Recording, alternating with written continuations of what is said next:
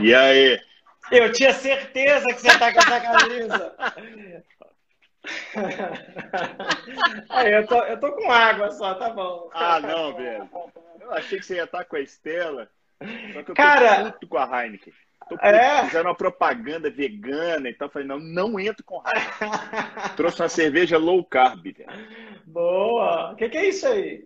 Isso é uma cerveja daqui do interior de Minas, chama Baixa Gastronomia. Low carb, legal, fermentação velho. completa.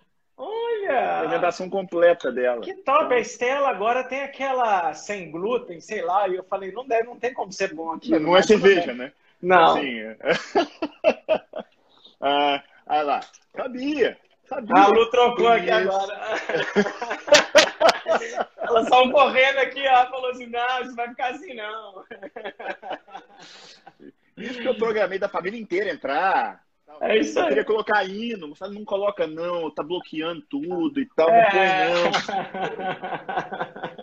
não. tá tudo bem com você e sua família? Graças a Deus, Léo, estamos aí na, na correria, eu voltei para assistência dentro de hospital agora, tô, tô Aham. vendo um cenário realmente caótico, velho. assim. Caraca, velho. é, é, é, é a pontinha da, da pirâmide, mas a galera fica muito grave. Eu fiquei 10 anos trabalhando de CTI Aham. e a, a ventilação dessa turma é um negócio assim que eu nunca vi. Como Entendi. ficam graves, sabe? Então, Pois é. é, por outro lado, é, é gostoso estar sentindo que está ajudando. Claro, Tá de novo claro. lá na, na ponta e tal, então está sendo bem legal.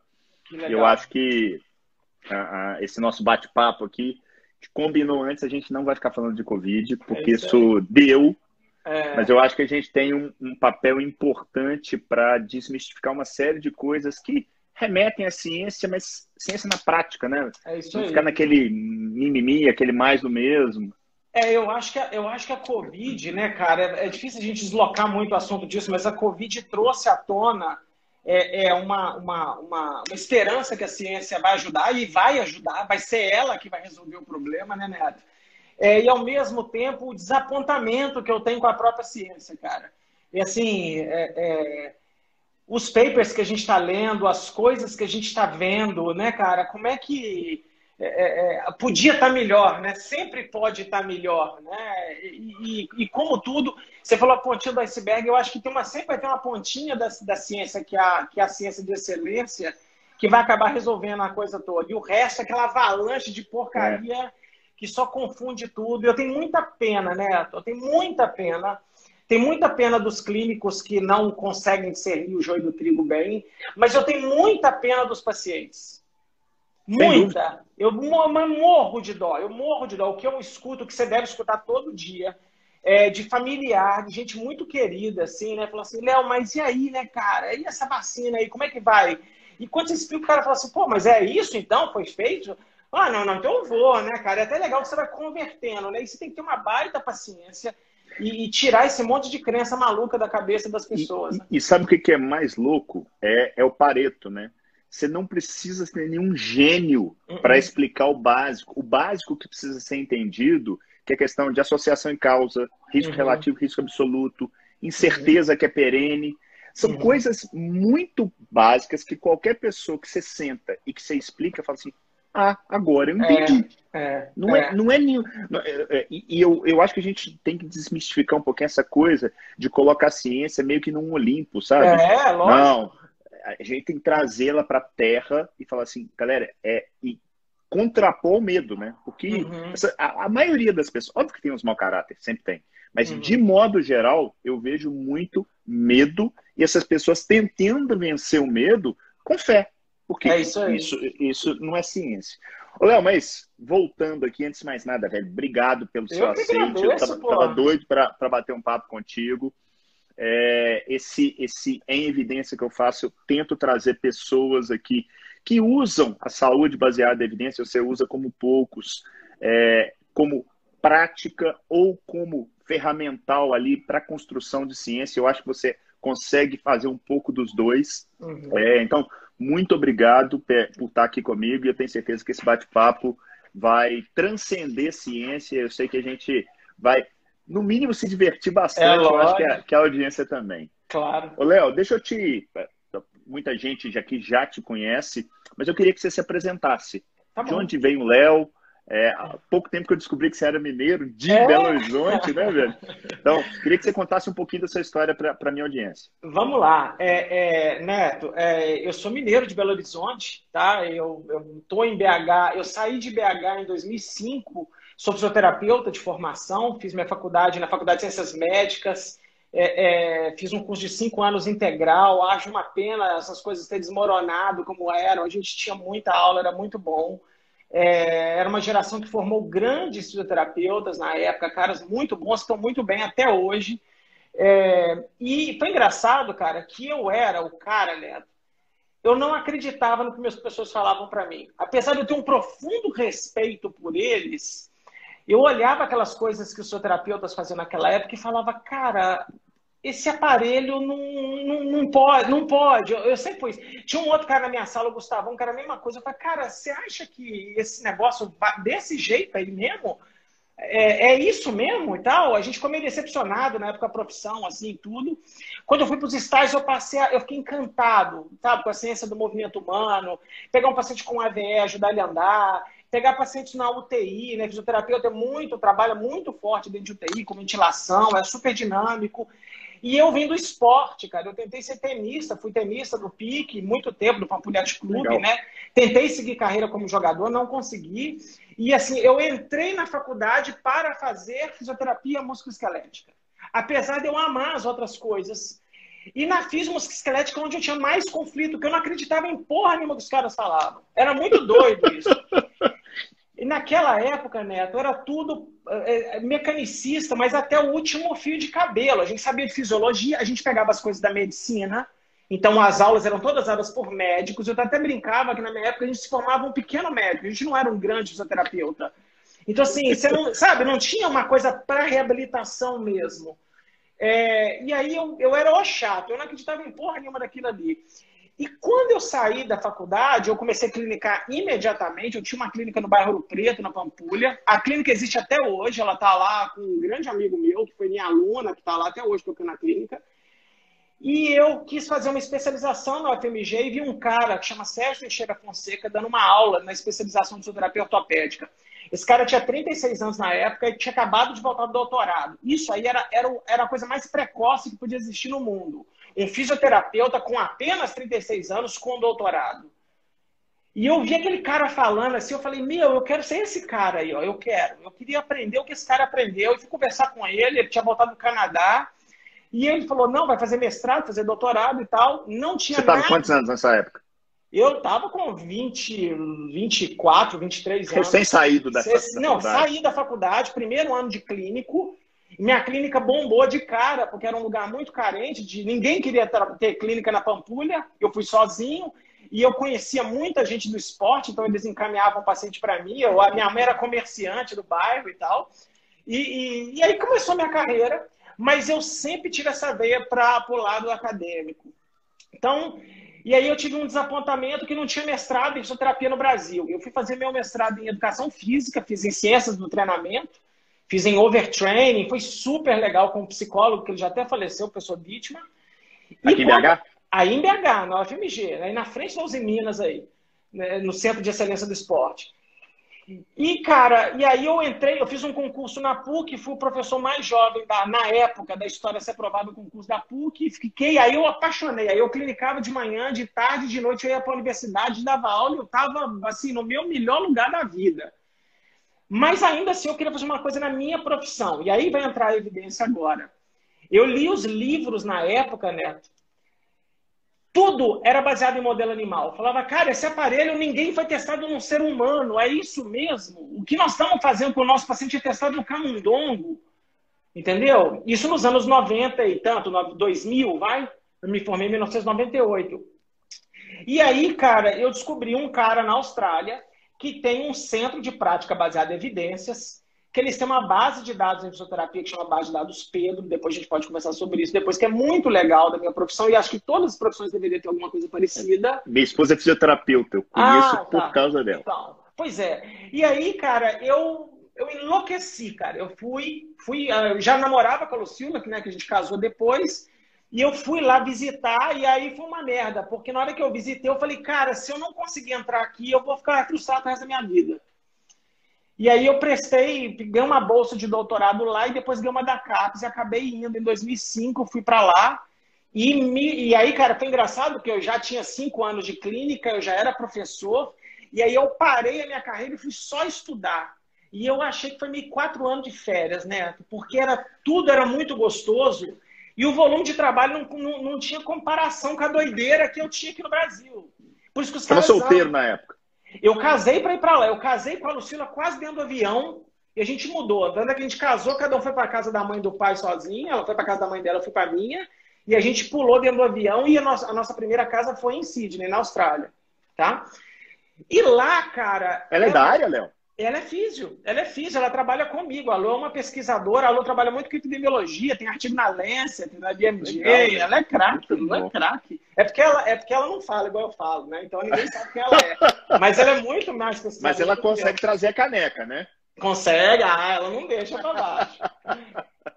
E aí, cara, assim, eu vi um mundo que eu não conhecia, né? Então, assim, o primeiro ano de fisioterapia entrou o Rob Herbert, que é o David Sackett da fisioterapia, e o cara entra na sala de aula e fala good morning, e começa a falar de pergunta clínica e de quando que você usa coorte, quando que você usa ensaio clínico. Eu falei, primeiro período de físio.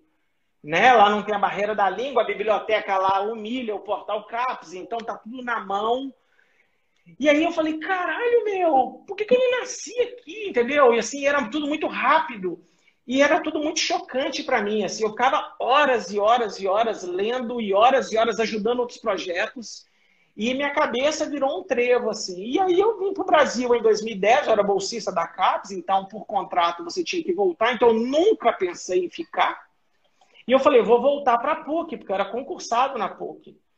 E quando eu estava para voltar, uma universidade em São Paulo, chamada Unicid, queria abrir um, é, ressuscitar um programa de mestrado estava quebrando e me deram é, uma oportunidade para eu começar a orientar aluno. E eu já virei coordenador de cara, isso já faz 11 anos. Então eu vim para São Paulo nunca mais voltei. E aí, Você manteve a prática? Mantive dentro do estágio da Unicid, porque eu pedi isso para eles, que eu falei, eu queria continuar vendo pacientes. O curso da Unicid, né, é o curso de fisioterapia mais antigo da cidade de São Paulo. Então, assim, aqui é uma tradição, uma clínica maravilhosa, tem um puta liberdade, fazer o que você quiser, entendeu? Ninguém mete o bedelho lá na gente. É a, é a menina dos olhos da faculdade, é a gente. Sempre foi. Então, eu sempre quis fazer. Eu estou há um ano, exatamente um ano, sem a clinicar, porque eu, eu fui primeiro fazer teleatendimento, e com essa pandemia eles cortaram muitas coisas, muitas pessoas começaram a ser demitidas. Eu falei, cara, corta um pouquinho de hora da minha, mantém os caras lá, e eu estou só tocando pesquisa e administração, estou com um filho pequeno também, então estou confortável. Mas morro de saudade, cara. Morro de saudade. E qual que é a sua área de atuação maior hoje? Eu, hoje, hoje, cara, eu sou 100% pesquisador, tá? Então, assim, hoje eu falo assim, ó, 80% do meu tempo é dedicado à construção de pesquisa, mesmo.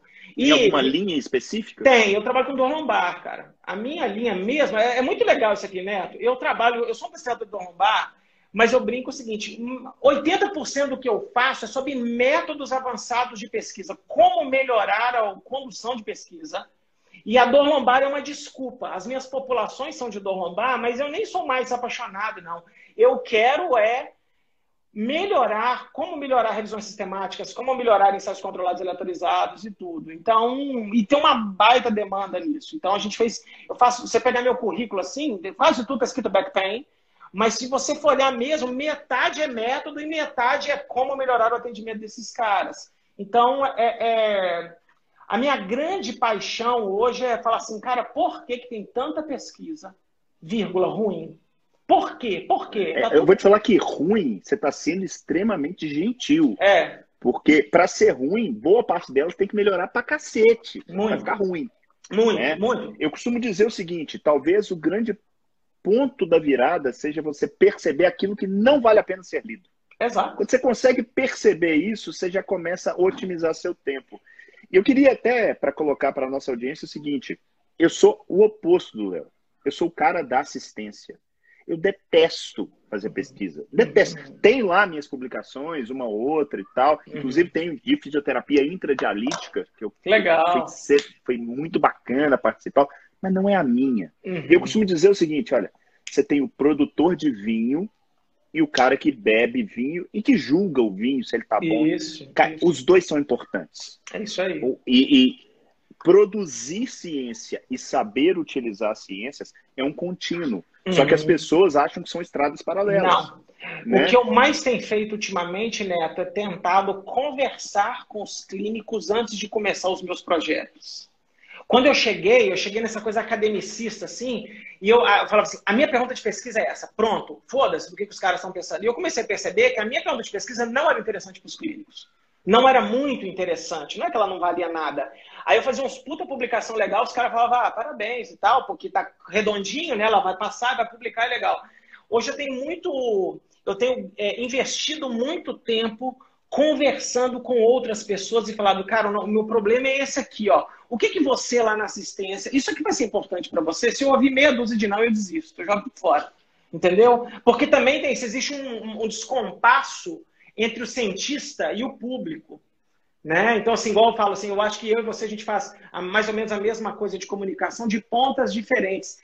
E é muito louco, porque os médicos também têm muita dificuldade de comunicar com um grande público, né? Porque existe o corporativismo, o cuidado com as palavras e tal. E o pesquisador, então, meu irmão, ele fica lá no laboratório dele, parece um bunker, né, guardado, e ele não conversa com os clínicos, ele não conversa com os, com, com os pacientes.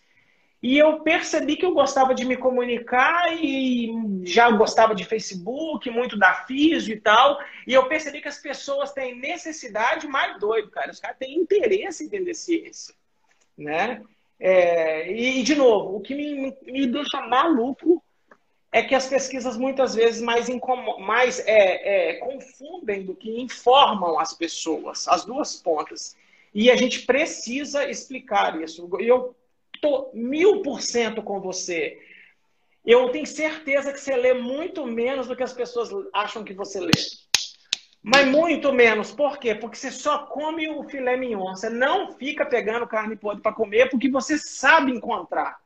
Né? E eu Perfeito. acho que o ponto é esse. As pessoas acham que excelentes médicos, que excelentes físicos, que excelentes cientistas têm que ler pra cacete. E não é. É muito menos do que as pessoas imaginam. É um funil, Léo.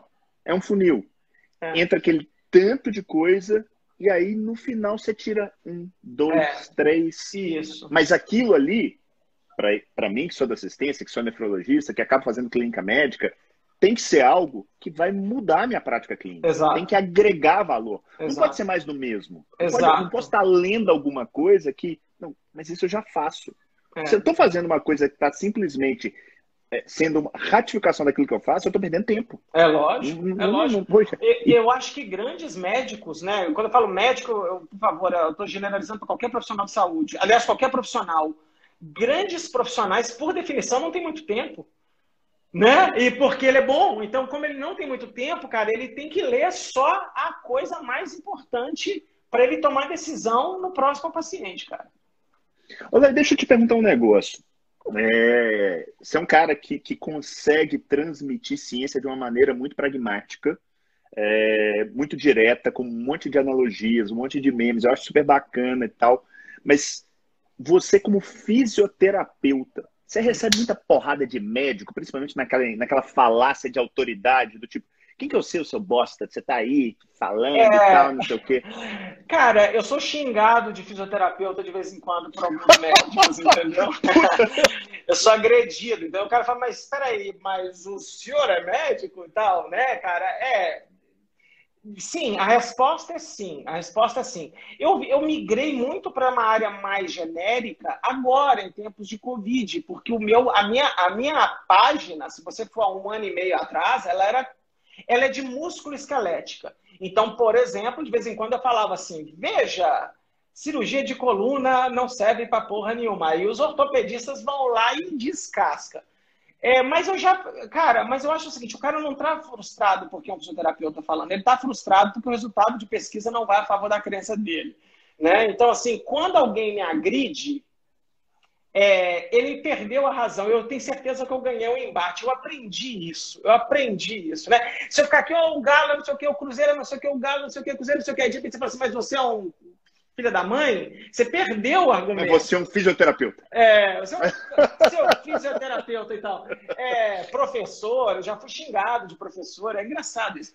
Mas, cara, é, é, é engraçado que você vai ficando mais velho, você vai se incomodando menos com essas coisas, né? É, há poucos dias atrás eu tive uma discussão com um membro da família que ele conseguiu me machucar, entendeu? Ele queria me, me irritar e ele irritou.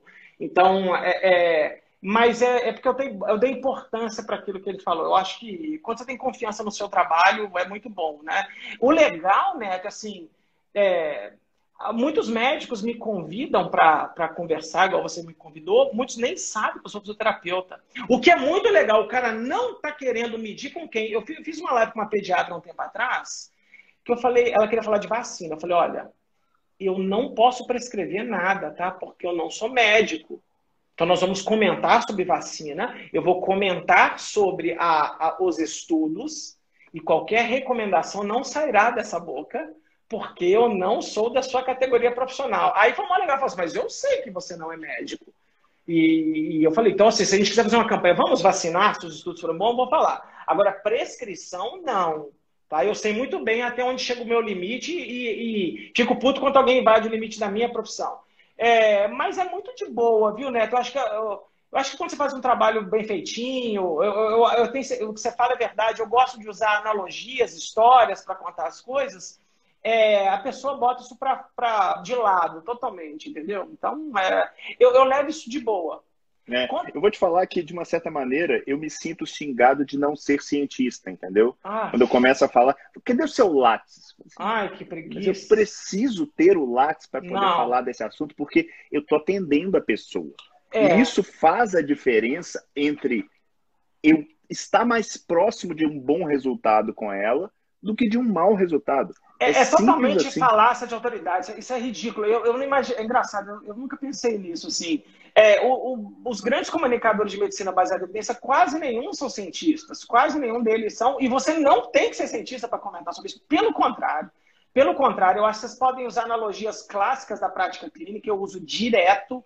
É, e acho que cada um tem que jogar na sua, né? Acho que cada um tem que jogar na sua. Talvez eu sei alguns detalhes de condução que talvez você não saiba, mas isso não tem nada a ver com a sua interpretação, cara. Eu e acho eu vou te falar, eu acho que é um contínuo, Léo. É aquela coisa, vai ter coisa que você vai saber muito mais do que eu, e vai ter coisa que eu, na ponta de cá, vou saber mais, muito claro. mais do que você. E, e, e, assim, a gente tem que jogar junto. Eu estava conversando hoje, vou dar uma aula, vai ter um curso na Sociedade Brasileira de Nefro, que eu que vou abrir esse curso falando sobre nefropatologia. Vai ser uhum. eu e um grande nefropatologista. Eu liguei para ele hoje. Falei, cara, o que você está pretendendo falar? Estou pretendendo falar da história da, da, da, da nefropatologia. Então, ah, legal. Eu vou contar a história de como eu era um bosta, que eu não entendia porra nenhuma disso, e como um nefropatologista me ensinou, e eu consegui linkar aquele troço com a clínica. Legal. E aí, de repente, eu passei a ver, poxa, esse troço funciona a, a, saúde baseada em evidência entrou na minha vida de uma maneira meio que por acaso. Eu dei muita uhum. cabeçada. Eu fui daquele cara que falava assim, tipo, não, isso não tem randomizado, então eu não faço. Sabe aquele mala? É, é. Mala sem alça? Pois é, eu fui. Até que a coisa virou a chave em um determinado momento. E eu acho que a low carb teve muito, foi muito importante para mim, porque eu era um cara que com 30 e poucos anos estava diabético, estava uhum. muito bem na minha profissão e olhava para mim e falava assim, cara, daqui a pouco eu tô ali dialisando. E aí, de uhum. repente, me aparece um tipo de abordagem dietética que eu considerava algo picareta e que, de repente, eu fui estudar e, à luz da evidência, eu vi que tinha respaldo pra cacete e que eu achava que não tinha. Uhum. E eu uhum. nunca tinha estudado, então eu fiquei muito mais humilde depois Legal. daquilo. E aí, a partir disso, eu falei, peraí, eu nunca posso falar não funciona. Exato. Eu nunca posso falar. E outra, né? Para de brigar com a realidade. Às vezes você olha para a realidade, a coisa tá funcionando. Eu falo o seguinte: indo para analogia, né? Você está indo em direção a um tesouro. Você tem um mapa. No mapa fala que tem uma montanha. Uhum. Aí você uhum. encontra um tesouro. Você fala, não, aqui é a montanha. Não, mas você não está atrás não do tesouro, amigo. Não, mas eu estou vendo é a montanha. E é exatamente o que eu vejo, e eu queria que você comentasse um pouquinho a respeito desse, dessa tara mecanicista. Uhum. Que ela é premente, não só na medicina, mas em todas as áreas da saúde, na fisioterapia, na educação física, na uhum. nutrição e como que isso é perigoso, como que isso é um canto é. da sereia. A educação, a educação em saúde, ela tem que mudar, Neto, ela tem que mudar. Porque a gente foi educado, fisioterapeutas são experts em anatomia, em biomecânica, em cinesiologia, né, que é a ciência do movimento humano, e tem que ser mesmo. Tá? Tem que ser mesmo. Por favor, se tiver fisioterapeuta aqui, não me leve a mal. Mas quando um cara fala que ele bota uma palmilha no pé direito e a dor na TM do lado esquerdo melhora, vai ser mecanicista na puta que pariu, entendeu? Não, não.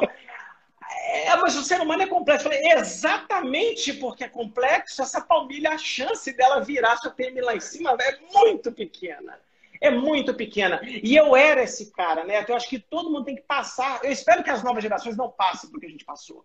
Eu fui fazer meu doutorado né, em, em em uma, uma, uma, uma, abordagem de tratamento de dor lombar que envolvia músculos profundos do abdômen tá? e da coluna vertebral. Então, eram multífidos profundos, era o transverso do abdômen. E o meu orientador, cara, você não tem noção tanto que o cara é cético. Ele é o número um do mundo em dor lombar, em, em, pegando qualquer categoria profissional que você quiser, a pessoa Chris Mark. Então, assim, ele falava assim: ó, nós vamos fazer isso aqui. Mas você não vai acreditar que a, o aumento da ativação do transverso abdominal vai melhorar do lombar. Não, não é isso. Entendeu? Eu falei, é, é, é. Você, cara, enfia uma agulha, fizemos ultrassom de imagem, fiz curso de radiologia, cara. Eu tinha que fazer ultrassom em tempo real com os pacientes lá durante o exercício. É um negócio ultra high-tech. Resultado, os pacientes melhoraram pra cacete, os músculos não mudaram nada. Nada. Aí, quando eu demorei quatro anos para enxergar isso, Neto, foi muito legal, cara, porque até no três anos e meio, na hora da análise do meu ensaio clínico, eu falei, não, os pacientes vão melhorar, porque a gente fez com placebo, um ensaio clínico super famoso na fisioterapia. E eu falei, bom, mas como é que a porra da dor do cara melhorou? E a, o, eu fiquei 12 semanas trabalhando o comportamento muscular. O comportamento muscular não mudou, o Cris falou, porque provavelmente, amigão, o mecanismo é muito mais complicado do que o senhor possa imaginar na sua mísera cabecinha. E ali, cara, em 2010, aí é eu demorei quatro anos para essa, né? Se você virou a chave antes, eu bato palma, porque eu falei, caralho, meu. Eu, eu, vou voltar, eu vou te voltar uma pergunta que eu acho que você pode explicar. O negócio da vitamina D, cara. Né? Vitamina D, vitamina D dá baixa em todo mundo, ela tem uma associação com todas as doenças, todos os tracks, você suplementa a vitamina D, não acontece nada. Não é um ótimo exemplo isso aí, cara? E, em algumas ela piora, né? Porque eu vejo com frequência paciente com cálculo renal que até então não tinham. Eu não tenho nenhum ensaio clínico que mostra desfecho negativo nessa área. Até porque os bons ensaios clínicos normalmente usam doses baixas, não usam essas doses cavalares. Mas a turma, de modo geral, a minha impressão é que eles querem uma pílula mágica. É isso. Um alimento mágico, uma droga mágica. E a vitamina D é a bola da vez. Uhum. Do mesmo jeito que na, na, na, na pandemia a gente te, teve um momento cloroquina, um momento ivermectina, um momento anita e por aí vai, uhum. a, a, vitamina D, o magnésio, o zinco, eles são. O que, eu, o que eu tenho percebido é: existe a medicina tradicional, que eu vou chamar de tradicional, e a medicina alternativa elas estão caminhando para o mesmo lado, só uhum. que com uhum. coisas diferentes, uhum. com mecanismos diferentes.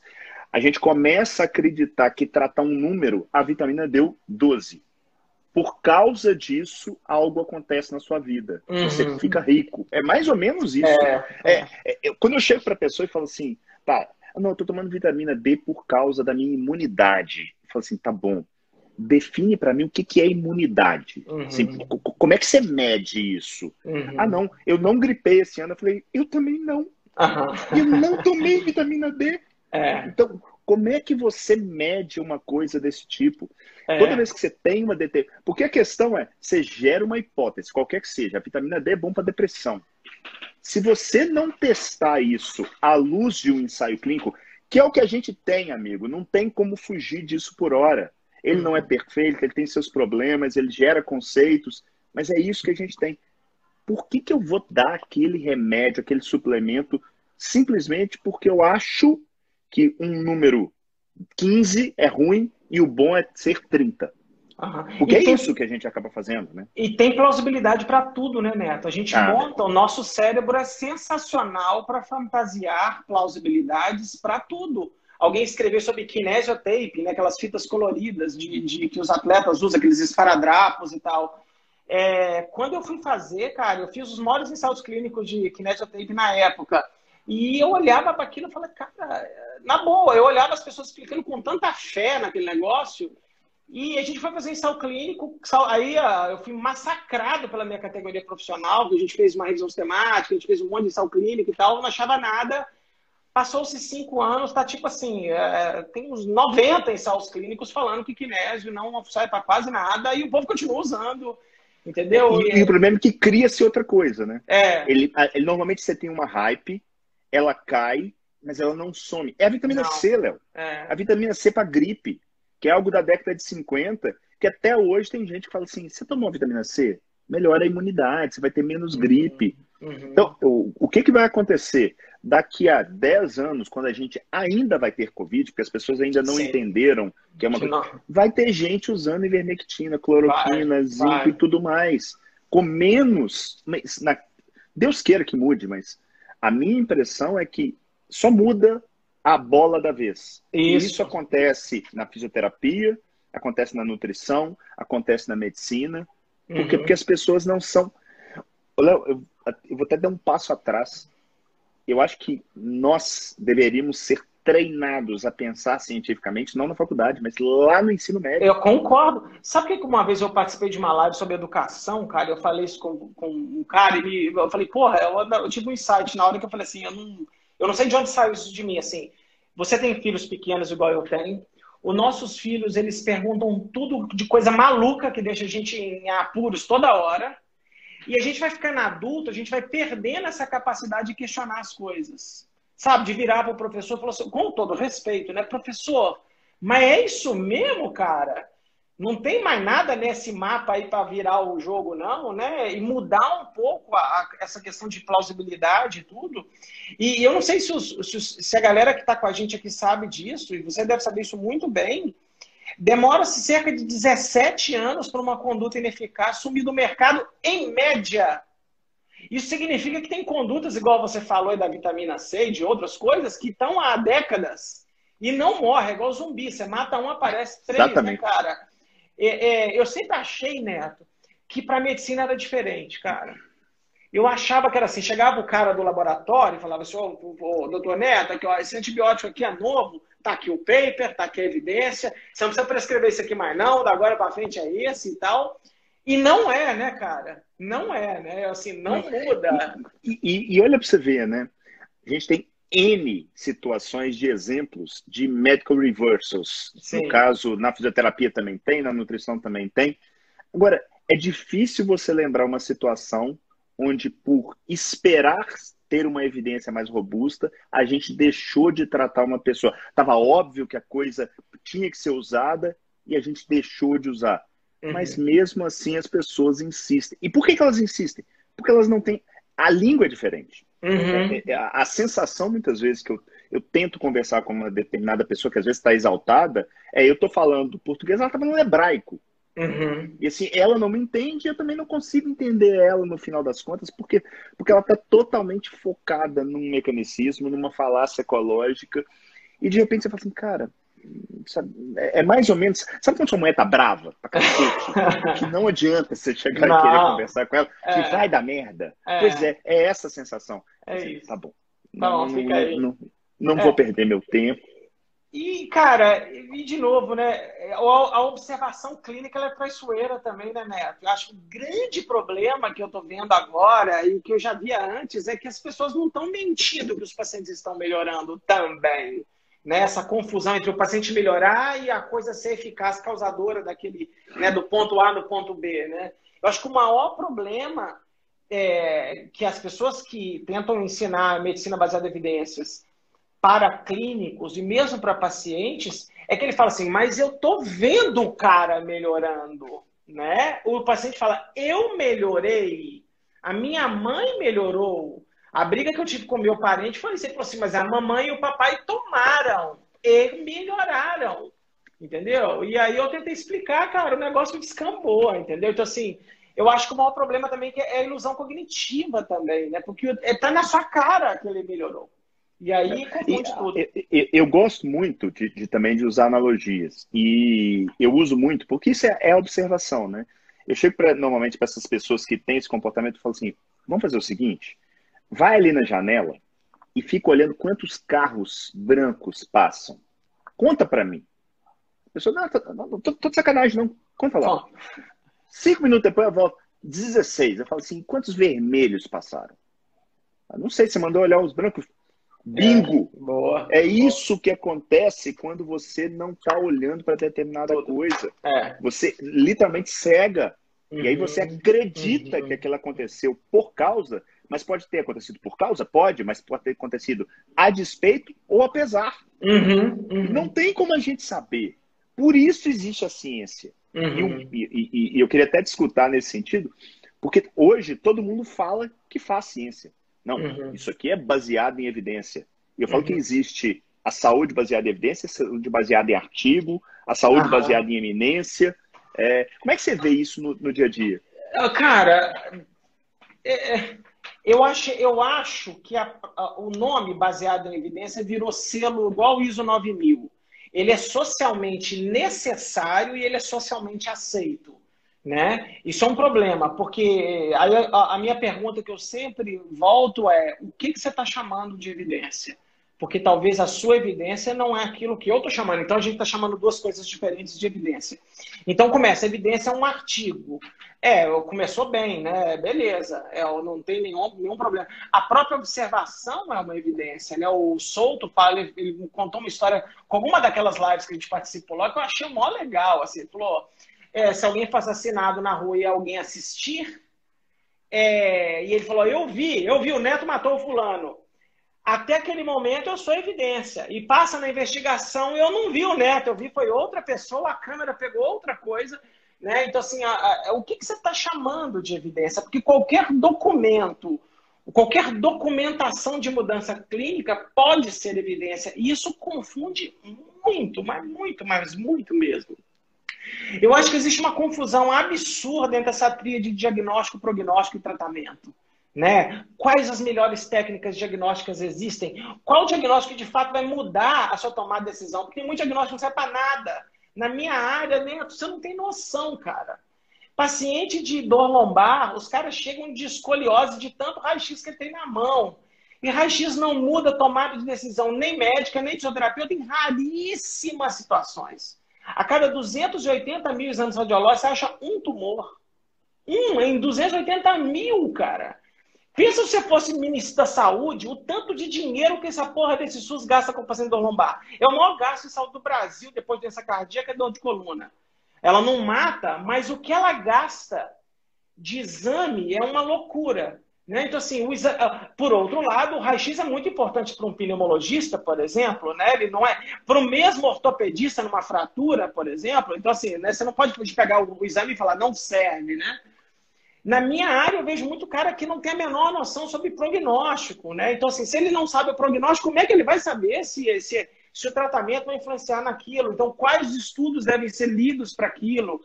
Né? Se alguém lê qualquer coisa sobre teste rápido de Covid, cara, ele nunca vai pagar por aquilo. Mas todo mundo paga. Tá todo mundo vacinando e fazendo teste para ver se o IgG e IgM tá mudando. Eu não sei quanto você recebe disso. Direto. É, direto, velho. É maluco assim o negócio. Então, assim, e ninguém. Tá, e, e o pessoal está prescrevendo, e o pessoal está fazendo, né? E quanto mais exame você faz, algum colega colocou aí, é, isso gera procedimento invasivo, que também não serve. E o procedimento invasivo gera cirurgia, que também não serve, no meu caso. Né? Então, assim, mas tem papel para tudo. Sempre vai ter um cara falando, não, eu tenho evidência aqui, ó. Tá aqui, ó. Não, não, não, não, senhora, tá aqui, ó. Entendeu? É a dele contra a minha. O que eu acho que precisa acontecer em algum momento, e eu acho que isso vai acontecer, é que os sistemas vão ter que melhorar, porque os sistemas estão ficando cada vez mais caros e os atendimentos estão ficando cada vez pior. É uma incoerência. Os convênios estão ficando caros, as consultas estão ficando caras, os pacientes estão ficando insatisfeitos com, com o tratamento recebido e os profissionais estão mal remunerados do outro lado da ponta. É muito doido isso, cara. Então, iniciativas como o Choosing Wise, por exemplo, né, segunda opinião, outras coisas, e até um pouco mais de humildade, todo mundo abaixar a bola também, sentar, conversar com um colega e tudo, e aprender onde achar isso é muito importante. Ô, Léo, eu vou te falar o seguinte, eu, eu gosto muito do Taleb, sabe? Uhum. E o uhum. Taleb tem um livro, não sei se você já leu, que é o Arriscando a Própria Pele. Uhum. E como é que é o modelo de saúde hoje, de modo geral? A tendência é você receber pelo procedimento, né? Uhum. Ah, a pessoa está com uma dor nas costas, você vai lá, faz 10 sessões de fisioterapia. Ah, não, a pessoa tem um cálculo renal, ela vai lá e passa em consulta com o nefrologista, eu ganho lá XYZ, independente. Vamos pegar o, o, a pessoa, o convênio o, uhum. a massa crítica. Uhum. Beleza. O que, que a gente fez na Nefroclínicas, que é a clínica que, que eu tenho com outros sócios de nefrologia? Eu comprei o risco. Eu arrisquei a própria pele. Eu falei, cara, eu sou melhor do que a média. Eu, quando eu falo não neto, uhum. as pessoas que estão comigo, nós conseguimos entregar o neto e os médicos que estão lá, a pessoal da, da nutrição, o pessoal da assistência social, o pessoal, a gente consegue entregar um melhor resultado do que da média. Eu chego para o convênio e falo assim, amigo, olha aqui, você tem o paciente, todo paciente seu que chegar para mim, ao invés de você me pagar pela consulta ou pela diálise, me paga um valor fixo. Deixa Isso. eu cuidar dele. Uhum. E a uhum. gente mede desfecho clínico. Uhum. A gente mede satisfação, a gente mede velocidade de progressão da doença renal, quem que efetivamente está melhorando desfechos, mesmo que substitutos, mas que tem uma percepção, uma, uma, uma associação forte com o desfecho clínico. Então, o paciente está se sentindo melhor e tem uma albumina mais alta, o paciente está se sentindo melhor e tem uma hemoglobina controlada, o paciente entra em diálise já com acesso confeccionado. Ou uhum. seja, é separar o joio do trigo. Uhum. A tendência, no meu modo de ver, Legal. é acabar essa medicina baseada no fee-for-service, no tempo, no atendimento uhum. e, e, e, ser do valor. Isso. Assim, beleza, manda para mim. Manda pra Ô, mim. Neto, Esse cara tem dor lombar? Manda para mim. Legal, olha só, cara, é muito doido essa conversa sua comigo aqui agora, porque tem exatamente umas seis semanas que eu tô numa startup com cirurgiões de coluna, com fisioterapeutas, exatamente para fazer saúde baseada em valor em cirurgia de coluna, entendeu? Em que a gente tem é alguns é estudos, a gente tem alguns estudos que é inacreditável a quantidade de gasto o que você pode economizar ali é uma fábula de dinheiro, uma fábula de dinheiro. E, e, e olha para você ver, né? Vamos supor que em um, em um, paciente eu consigo economizar mil reais, uhum. tá? Eu economizo mil reais para o sistema, o desfecho para o cliente é o melhor possível, uhum. a operadora vai economizar e pode dividir parte desse resultado com, com o profissional. Ou claro. seja, todo mundo ganha. Claro, claro. Não é aquela coisa do tipo, olha, eu te opero, eu ganho. Você complicou, eu ganho de novo. Uhum. Você teve que ir para fisioterapia, não, vai para aquela fisioterapia, você ganha de novo. Não é, dá para ser assim. O, o, o, modelo, ele, ele é errado. Isso sempre Ele é insustentável, né, Neto? Ele é insustentável. Você falou tudo. Eu acho que ele é insustentável, cara. Eu, ah, de novo, eu, eu, trabalho, eu fiz um projeto longo com o pessoal da segunda opinião de cirurgia de coluna do Hospital Albert Einstein. Eu sou bem do bastidor mesmo da análise de dados. É inacreditável, é inacreditável a economia com pilotos que a gente fez. É, indicação incorreta, indicação de pacientes que não deveriam ir, e essa coisa, se o cara der certo, ele ganha, se ele der complicar, ele ganha de novo, né? É muito doido. Isso que legal, cara. É, eu acho que a saúde baseada em valor é, é, o, é o. Cara, já é realidade e vai ter que fazer. Acho que vai começar a ter auditoria de prática clínica, entendeu? Eu acho que talvez. É, eu até falo com meus alunos, falei, talvez, cara, você vai ter que começar. Você vai fazer um. Você vai saber tanto de evidência que você vai começar a fazer auditoria.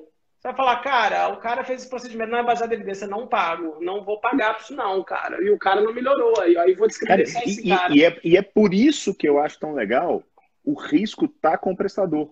Porque se eu chegar e falar assim, ó, vamos pegar, tem uma, uma determinada técnica dialítica, que é hemodiálise contínua, que ah. tem pouquíssimas indicações. Mas tem algumas situações que vale o risco, mesmo que na média o resultado não tenha sido bom. Tem alguns subgrupos que vale a tentativa. Uhum. Se isso está na minha mão. Se o risco está com você. o budget é meu. É ela. Eu, e, e se eu salvo ela, peraí, eu tenho benefício. Isso. Eu tenho benefício, ela tem, todo mundo tem. Então, uhum. não, eu, cada vez mais eu acredito nisso. Não dá para trabalhar com nada sem você estar tá arriscando a pele. Se você não põe o seu na reta, é, a coisa é muito fácil. A tendência natural é proteger o bolso. Mesmo, alguém comentou aí, ah, não, isso é da indústria. Não é da indústria, isso é do profissional. Uhum. É o médico que tem medo de. Ah, peraí, eu atendo 20 consultas à tarde, eu ganho X. Uhum. Se eu tiver que prestar serviço, não, eu vou piorar meu ganho. Uhum. Cara, é isso que acontece. É o um uhum. medo no final das contas. Porque as uhum. pessoas definitivamente não dominam. A... Porque a saúde baseada em evidência não é uma coisa etérea. Não. não. é algo prático. Eu vou te falar que é fundamental. Uhum. Ela é super simples, na verdade, né, Neto? É. Ô, Neto, deixa eu te contar uma história engraçada, cara. Eu trabalhei na, nos Jogos Olímpicos do Rio, eu tive a oportunidade da vida, mas foi, foi fechada, tá? Estou declarando aqui, foi fechada. O, eu trabalhei no corpo de pesquisa que acompanhou todas as doenças e lesões nos Jogos Olímpicos. É uma surveillance analysis. E no último minuto, cara, eles caíram na real que no Brasil precisava ter dois brasileiros envolvidos no grupo. E para resolver pepino, eles já estavam pre, pre, prevendo o pior. E ligaram para um grande amigo meu que é do esporte, o Alexandre. E ele me ligou um dia e falou assim: Léo, você quer ficar 40 dias no Rio de Janeiro com tudo pago e nós vamos coletar dado o dia inteiro, velho. E nós vamos ficar com os melhores caras do mundo, mas você vai largar sua família, sua vida, tudo. E eu fui. E eu fui. E foi do cacete, entendeu? Pela experiência, por tudo, cara. Eu vi todos os jogos sem imaginar, mas eu trabalhava de 5 da manhã à meia-noite. É, mas lá, cara, eu vi uma história que eu gosto de contar isso, cara. Eu fui no badminton e tinha uma médica voluntária inglesa lá dentro. E tinha um brazuca lá do lado. E essa médica, ninguém conseguia conversar com ela direito, e eu sentei do lado dela para conversar com ela, e eu falei que eu era fisioterapeuta, que eu trabalhava com, com, com eu era professor de prática baseada em evidências e tal. E ela falou: o que, que você acha do NICE Guidelines? Aí eu falei, pô, eu adoro e tal. Aí ela começou a conversar comigo. Aí você vê que a, a formação dela é totalmente baseada em algoritmos de tomada de decisão rápida. Ela era uma clínica geral que ela estava ali literalmente para atender qualquer coisa que pintasse na frente dela. Nasce aberto no computador, lotado de atleta, delegação, porque pode ser qualquer um, né? Pode ser o pipoqueiro que está vendendo, pode ser o atleta olímpico ali dentro, porque ali você não escolhe, né? O que é muito bonito no, no Olimpíada. E ela falou, cara, isso me ajuda muito a tomar decisão, porque eu sou clínico geral, eu não consigo saber tudo. Eu, eu fiquei encantado com aquela conversa. Quando acabou tudo, ela saiu de perto, chegou um cara e falou assim: esses caras não tem a nossa ginga, né, velho? Não tem a nossa mãe. Aí tal. eu falei, puta que pariu, meu, que bosta. E assim, eu fiquei encantado com conversar. Mas voltei lá outras vezes para conversar com ela. E, e, e assim, eu, eu, não sei se a galera conhece o Nice Guidelines. O Nice Guidelines é um guideline de tudo. O SUS, né, da Inglaterra, o NHS, que é um excelente sistema de saúde, os médicos usam, os fisioterapeutas usam, os psicólogos usam, os nutricionistas usam. E esses caras revisam isso todo ano, toda hora, para todas as doenças, né, cara? Para baixar o custo, para dar um sistema mais igualitário para as pessoas. E eu acho que aqui no Brasil a gente podia usar mais. Você fala assim, cara, eu sou médico, eu não quero, eu não quero ler evidência. Foda-se, eu não quero esse negócio. Pega o guideline da sua profissão. Se ele for bem construído, talvez é só o que você precisa, cara. Você Verdade. Precisa, você não precisa ficar lendo ensaio clínico um atrás do outro, não, porque não dá tempo também, né, cara? Você me lembrou de uma história, eu atendi, deve ter umas duas, três semanas, um brasileiro radicado no Canadá. Os caras saíram do Brasil, foi para lá, inclusive é um, é um pesquisador numa área, se não me engano, geologia ou alguma coisa do tipo e tal tem doença renal policística. E lá o sistema de saúde, muito parecido com o inglês, uhum. ele, você tem uma sequência, virtualmente não existe a medicina particular, você uhum. passa naquele médico da família, e ele estava tenso, porque ia demorar a chegar no nefrologista, acabou marcando essa consulta, essa teleconsulta comigo. Mas pelo que ele me passou, deu para ver nitidamente que a clínica, ela seguiu uma diretriz baseada em evidência. Claro. Ela não tinha aquela pegada do especialista. Claro. Ela não fez bobagem.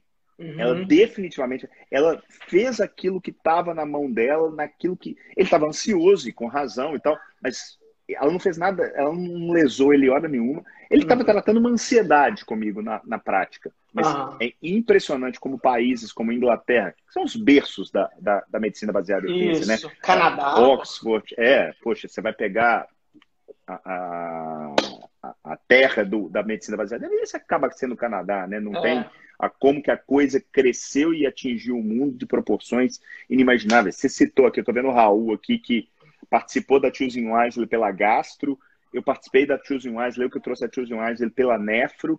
É, esse pensamento é algo retórico nesses países. Uhum. Você não fica vivendo simplesmente de mais do mesmo. Você traz para a prática não economizar porque o objetivo é o financeiro. Não é esse. Você uhum. economiza porque você está gastando de maneira correta. É, é muito diferente. Eu ouvi uma frase do pediatra da minha filha que eu amei a frase do cara. Ele fala assim: é, o grande médico não é aquele que pega diagnósticos incrivelmente difíceis do Dr. House. É o cara que não erra o básico. O bom médico, ele não erra o básico. Ele vai lá e tum, tum, tum. Então ele acerta muito, erra pouquíssimo. E vai ter alguns casos que é só o fodástico mesmo, mas também esse fodástico vai pegar uma, um, um, caso tão diferente, né, cara, que talvez nem vai fazer diferença no, no mundo real. E vou te falar que, de modo geral, a, a, gente sabe que as intervenções elas têm de forma isolada. Óbvio que numa situação específica, quando você vai a doença rara, que você vai repor uma enzima e aquilo muda a vida da pessoa, mas isso é raro. É. De modo geral, terapias isoladas têm um poder de impacto muito baixo. Então, mesmo quando você não acerta, só de você não atrapalhar, Isso. mas você já fez demais, mas demais. Cara, e é esse que é todos, grande perigo, né? Em todos, né? Porque a gente trabalha, né? Nossa, tudo é intervenção não farmacológica, né? Eu falo direto com o aluno, pensa simples, cara. O cara quebrou a perna, o tornozelo dele não mexe, adivinha o que vai funcionar ali? Aí o cara começa a falar um monte de, de luzinha, eu falo, cara, não é isso, meu irmão. Sobe lá na perna do cara, vai, manda ele morder um travesseiro e sobe no pé do cara. É aquilo que vai dobrar o pé do cara. E o paciente vai entender, você vai explicar isso para ele e tal. Eu acho que o keep it simple é muito importante, cara. Acho que é muito importante. E eu acho que essa coisa de baseada em evidência é muito mais simples. A gente está voltando ao ponto 1 um, que a gente começou a conversar agora. As tomadas de decisões, na maioria dos casos, nos casos da média, né? É, é, as grandes doenças, né, que, são, que, que possam ser mensuradas no ensaio clínico, elas são de resolutividade boa e elas são atendidas por mecanismos relativamente simples, com pessoas com mínimo de treinamento dão conta. Isso é que é importante nas grandes massas. Você quer uma coisa que, que mudou minha, minha, meu, eu, eu, falo assim, esse quando eu entendi como pensar de forma bayesiana, uhum. isso mudou minha vida. Mudou uhum. minha vida, porque eu falei assim, peraí, hoje, vamos pegar, vamos trazer para a Covid só para o pessoal entender, sem querer criar aqui nenhum tipo de, de, de. Como é que a gente está aí há milênios aqui na Terra, vírus vem dando baile na gente o tempo inteiro, não tem uma doença virótica aguda que se trata efetivamente com medicação. Uhum. Gente, por mais que a gente tenha o oseltamivir para o H1N1, é, até dúvida se a, se a parada funciona. Isso. Aí, de repente, me aparece remédio de malária, remédio de piolho, antibiótico, vitamina, como sendo a pedra sagrada. É foda, né? Porque, assim, é isso aí. É, assim, cara, assim, não é possível. É mais ou menos eu chegar e falar assim: você viu que tem uma pessoa ali fora que ele jogou a pedra e a pedra não caiu? É. Ela ficou no alto. Ô, Neto, você concorda que se em dezembro de 2019, se nós dois estivéssemos tomando uma serva num boteco, falando de futebol, e alguém falasse, cara, que o cara tá tomando um vermífugo para matar um, um, um, um, vírus, a gente ia cortar, falando, não, não, não, para de beber, para de beber. É, enfim, para, senão eu vou te internar, não, né? Não, não, não, parou, não, não brinco mais, né? Apelou e tal é antibiótico, né, cara? E eu falei, cara, é isso mesmo, o mundo ficou irracional. Eu também é, é tenho me apaixonado por essa questão de probabilidades pré-teste, tomar, né, pensar um pouco, pensa, vamos, vamos lá, pensa. Ah, mas a fisiologia, não, foda-se a fisiologia, vamos pensar no básico aqui, ó. nós não usamos antibióticos para tratar vírus. Vai funcionar? Não. O que está um retroviral? Bom, talvez, né? Aí a probabilidade aumenta um tiquinho, né? Vamos tentar. Doença inflamatória, vamos tentar um corticoide, né? É muito doido isso tudo, cara. E, e, olha, e, isso é tão bonito, só pra você ver, tudo que funcionou até agora não agiu no vírus, ah. agiu na inflamação. Então, isso vai mostrando onde que está o caminho. Significa que, ah, não pode, não, não tem menor chance de aparecer um antirretroviral que mude a história? Não, é, eu, teria, eu estaria sendo anticientífico falando isso. Uhum. Mas a probabilidade baixa é mais ou menos ganhar na loteria. Uhum. Que tal uma vacina, ganhar? né, Neto? Pô. Que tal uma vacina, né? É muito doido. É, eu, o que me, engraçado assim, cara, eu preciso falar hoje uma coisa que aconteceu comigo ontem à noite. Ontem à noite eu fiquei tão, tão, tão chateado com 4.200 mortes que a gente passou a relativizar mal, né, cara? A gente, a gente se incomodava com mil, agora a gente nem tá se incomodando tanto com 4 mil e por aí vai. Eu fui correr, cara. Deu 9 horas da noite, eu botei meu filho para dormir, fui dar uma corrida. Falei, não, preciso correr. Eu moro num condomínio, eu tô morando fora do, da cidade de São Paulo, e sozinho, assim, cara é, eu voltei para casa e falei assim, eu preciso pedir desculpa para os seus terapeutas. Um dia eu peguei no pé dos caras porque o cara usou uma ventosa para tratar dor de coluna, cara. Porque pelo menos matar o cara, ele não mata, aquilo, mas pode acontecer uma queimadurazinha e tudo bem, o paciente fica feliz lá, cheio de hematoma nas costas, o, sabe, o nadador lá usou e tal, e tá tudo bem.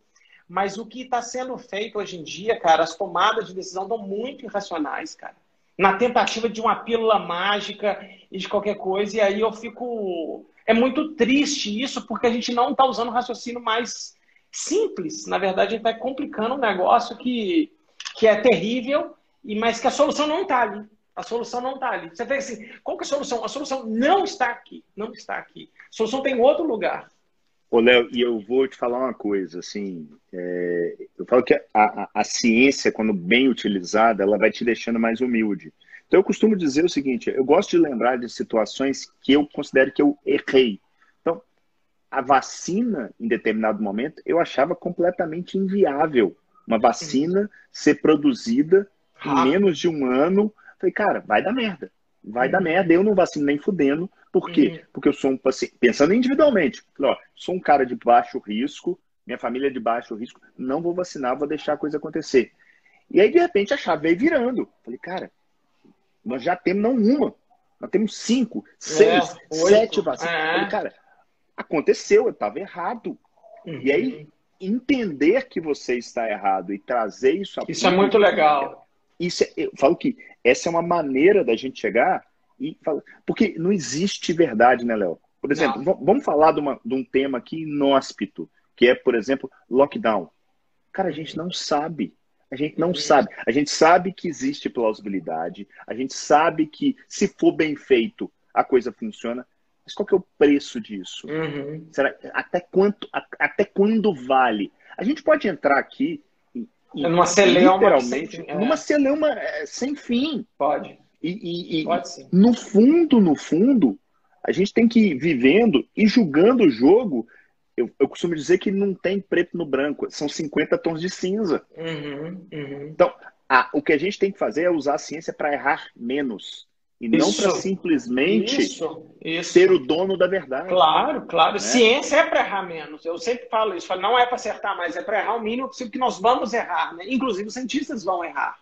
Eu adoro falar isso, Neto, do lado de cada ciência, eu falo, é, é, é a ciência se autocorrige. Só que ela demora demais para se autocorrigir, porque ela, ela precisa de tempo, ela precisa que alguém critique, ela precisa de carta ao editor, ela precisa tomar porrada no Instagram, até que a coisa se movimenta, o cara fala, não, vou ter que fazer de novo. Não analisei errado. Porque é isso, cara. E a ciência, ela se permite a fazer isso. Eu tomo adesão nem sempre, né, cara? Mas é, a ciência precisa disso, um pouco do tempo dela. E eu acho que as vacinas foi a tempestade perfeita, né, cara? Então, houve uma conjunção de fatores, incluindo urgência, dinheiro, muito conhecimento prévio, muita colaboração internacional. É, tá fácil fazer um estudo agora aqui no Brasil de um tratamento para Covid. Tem doente pra caralho, velho. Leite pra caralho. Você pega o remédio e manda pra porrada. Eu, me chama aí que eu participo, entendeu? Deve ser um sistema caótico, mas você consegue. Esse soro do Butantan que eles querem fazer, dá para fazer muito rápido. Porque o que mais tem é doente. É, exatamente. Eu vou te falar que não, não precisa ir longe. O Recovery Trial, que trouxe a dexametasona, foi feito em poucos meses. É, Três 40 meses. 40 mil já, cara. É, é, são um animal, cara. Peraí. Então, é, é, basta querer. Uhum. Não, e não é aquela coisa. Eu queria até te escutar nesse sentido. Você que é um pesquisador, qualquer pressão que um pesquisador tem para produzir por, por produzir, produzir por volume e não necessariamente para.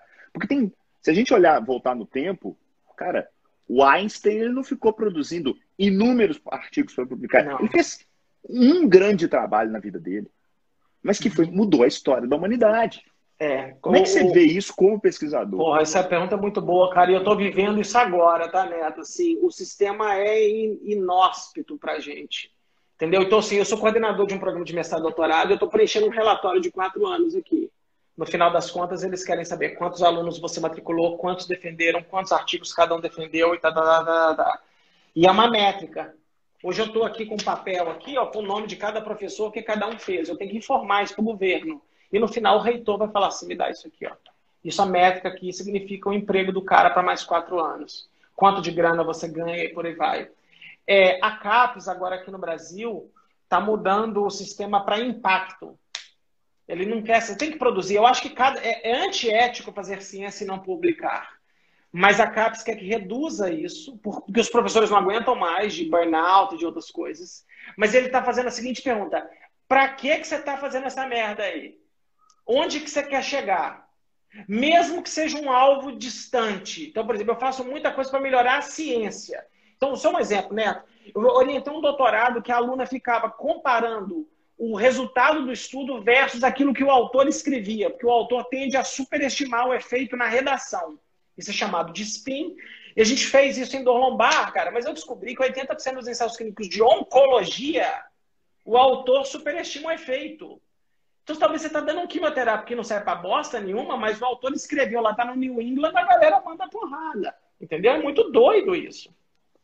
Então, assim, existe uma puta pressão nos pesquisadores, a gente é mensurado sim pelo volume, e tem que ser criado novas métricas de impacto, por exemplo, quantas citações você ganha, qual é o impacto real na vida das pessoas. Isso eu estou tendo que escrever agora no relatório. E aí, cara, é muito legal. Depois de quatro anos, vários professores falam: caralho, esse projeto que eu fiz aqui, não, nem eu sei o impacto. Ou seja, eu criei uma ideia, eu conduzi um experimento, eu publiquei numa revista boa e eu não sei para que, que ele serve Sabe, more research is needed. Então eu vou fazer mais uma research porque ela é needed. Mas ela é needed para quê? Entendeu? Eu tenho pensado muito nisso. Eu estou largando meu cargo de coordenação agora porque eu quero ir para um projeto temático FAPESA pedir milhões. Eu quero fazer um projeto gigante. Porque eu falo, ali tem uma pergunta de coluna que eu quero ajudar a tentar mexer com a vida das pessoas. A gente precisa reduzir isso. Do caralho. Entendeu? Mas ainda o sistema é muito produtivista. Entendeu? É muito legal falar, abre meu lápis. Porra, o Léo tem cento e caralhada de artigo. Eu, eu agora, cara, artigo aceito meu, não muda uma frequência, um abatimento do meu coração mais, porque para mim perdeu a graça. O que me dá muita graça, por exemplo, esse paper de spin que a Daphne fez, que a gente fez quatro artigos sobre o assunto, várias revistas mudaram suas políticas editoriais de redação de artigo por causa do estudo dela. Falei, isso é impacto. Isso é impacto. Na hora que o autor tentar exagerar, o editor fala: ah, ah, ah não, não, não, não, não, volta para trás aí, ó. Vamos ser mais conservador, porque o clínico só lê resumo e no resumo você está mentindo. Eu publico. O clínico mas... só lê conclusão. Então, e é lá que está o problema. Então, assim, ó, quem é clínico aqui, gente, 80% de todas as revisões temáticas, todos os ensaios clínicos, a conclusão está exagerada. A exceção da regra, que a exceção é a Cochrane, é a revisão da Cochrane. Porque elas são zero. Entendeu? Então, assim, então, assim, quando eu falei assim, isso é um impacto real que eu fiz na vida de alguém, entendeu? Na, na, vida da ciência da minha área, por exemplo. E a gente fez uma revisão sistemática de SPIN em todas as áreas da saúde. A gente fez uma de tudo, que vai, acabou de ser aceita no Journal of Clinical Epidemiology. E a gente acha que vai sair alguns editoriais ali, por aí vai. A gente acha que esse é um impacto esperado. Mas você só começa a pensar nisso quando você tá mais velho, né? Quando você chega no início, cara, 2010 eu cheguei acelerado pra cacete, entendeu? Eu queria era chegar arregaçando e publicando, enfiando na cara de todo mundo e, e eu não tenho a menor vergonha de falar isso. É, tem que baixar... Se a gente não melhora, definitivamente eu vou te falar que você provavelmente está no caminho errado é, o slow science precisa acontecer, a não ser numa situação adversa igual essa de Covid. Perfeito. Mas aí, cara, não é 900 mil estudos de Covid. É 900 pesquisadores sentarem numa teleconferência e tentar montar um estudo com muito dinheiro, muito assertivo, que é o Recovery Trial é um ótimo exemplo disso, e dar uma cajadada só. O cara falou, nós vamos testar nove drogas. De nove, duas se mostraram úteis, né? Tocilizumab e corticoide. Esses caras já ajudaram a salvar uma porrada de vida. Fato. Né? Então, assim, isso é educação. Então, eu falo assim, porra, eu queria tanto fazer parte de um negócio desse. Igual agora, por exemplo, na fisioterapia, né? Agora nós vamos ter o Covid longo, né? O longo Covid, paciente tipo assim, sequelado de Covid. Tem uma janela de oportunidade com os fisioterapeutas ali incrível. Eu acho que tem que fazer uma task force ali, conversar com todo mundo, falar o que, que é esse Covid longo, esse monte de sequela? Onde nós podemos ser útil para esses caras? Vamos fazer um puta trial grande em vez de fazer, vamos um na homicídio, um na Unesp, um na FMG. Não. Fazer uma coisa gigante e um só. E vamos publicar no New England Journal of Medicine um paper só. E vamos resolver a vida. Ou, ou dar um puta passo, né? Um puta passo que faça uma baita diferença na vida das pessoas. Isso demanda muito uma remoção de ego. Quem vai ser primeiro autor disso? Quem vai pedir o dinheiro? Quem vai liderar? E o eu não sei se o acadêmico está pronto para isso, cara. Entendeu? Ele eu, costumo, eu, eu, costumo dizer que, que a gente precisa muito mais. Óbvio que novas tecnologias são muito bem-vindas, mas a gente precisa muito mais de uma revolução cognitiva. É, a gente precisa aprender a produzir melhor e usar melhor a ciência. É, eu acho que se a gente conseguir, com o que já tem hoje, usar isso melhor, o desfecho melhora exponencialmente. Vai ser um negócio uhum. bizarro. Ô, ô Neto, é... para complementar aqui, cara, isso não é um problema brasileiro, isso não é um problema de nenhuma profissão, isso é mundial. Não é lógico mais de 20, 30 mil artigos de Covid em um ano. Sabe, assim, oftalmologia de Covid, gasto, todo mundo quer dar uma mordida no negócio. Eu não sei se é isso, cara. Era muito menos, entendeu? Eu acho que tem que baixar o ego, tinha que conversar mais. Cara, vamos lá, a gente está com urgência, mas não dá para conversar 15 minutinhos aqui, todo mundo, ou 15 meses, ou 15 semanas, e, e na hora de largar, largar bem e fazer um baita do estudão lá na frente. É, a, os pesquisadores vão pagar caro por isso, os currículos vão ficar lotados, um monte de citação vai servir para porra nenhuma. Não vai mudar a vida sua, médico, que está lá na ponta. A gente precisa pensar mais nisso, sabe? Isso, isso, isso é uma coisa que está me incomodando pra cacete, cara. Inclusive das minhas próprias pesquisas. Ô, Léo, estamos indo aí para o finalzinho aí da live. Queria te agradecer, foi top. Eu tinha certeza que seria assim. Te parabenizar pelo seu trabalho. Você tem aqui em BH um atleticano que é fã de um cruzeirense. Parabéns, siga no seu caminho. Obrigado. Para quem não conhece o trabalho do Léo, acho que vale a pena demais. É um cara que agrega muito valor, independente se você é ou não é fisioterapeuta. Sigam. Além de ensinar a ciência, é um cara muito divertido, um cara muito bem informado, um cara formador de opinião e eu tenho em mim um propósito de mudar a saúde desse país. Então eu, eu costumo brincar que ah, eu tenho os Jedi da SPE e eu realmente acredito nisso. Eu também. Eu acredito que a gente pode juntar forças e daqui a 10 anos olhar para trás e falar assim, puta que, que pariu. legal, é isso aí. Nós conseguimos melhorar isso aqui, nós fizemos parte disso, chega arrepiado. Já mudou, é, é... Neto, já mudamos, entendeu? Eu acho que já mudamos. Eu tenho certeza que chama direct message, algumas pessoas, tem uns caras que falam assim, Léo, eu convenci meu avô de vacinar porque você deu um insight lá, eu fui lá conversar com o cara, falei, pronto, mais um, mais um vacinado. Menos um negacionista. A gente tem que fazer isso, cara, e precisamos de mais pessoas parecidas com a gente para tentar fazer mais e, e...